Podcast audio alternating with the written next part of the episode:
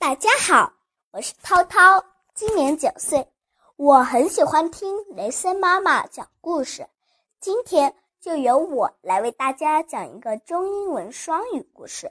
故事的名字叫做《三只小猪》。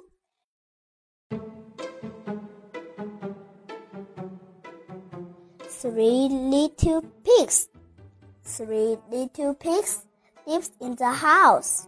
They sing la la la la la and Darcy. Boom, cha cha, boom, cha cha. One pig is playing the piano. A big bad wolf is coming. Knock, knock, knock. Knock, knock, knock. Little pigs, little pigs, let me in, let me in.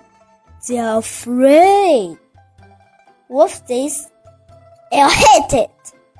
One pig says, Hey, let's boil the water. Okay.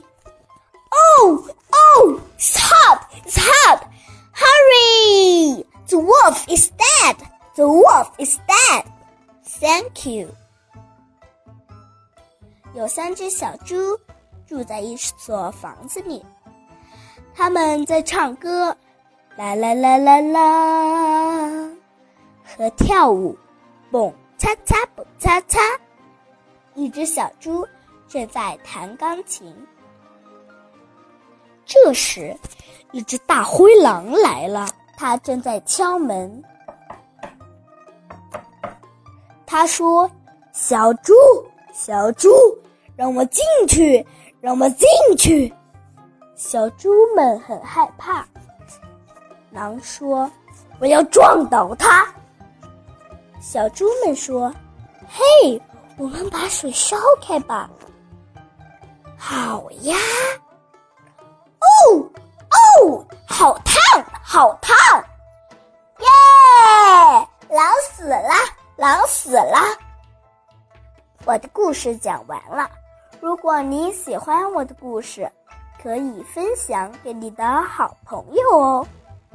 涛涛和蕾丝妈妈祝大家好梦甜甜，晚安。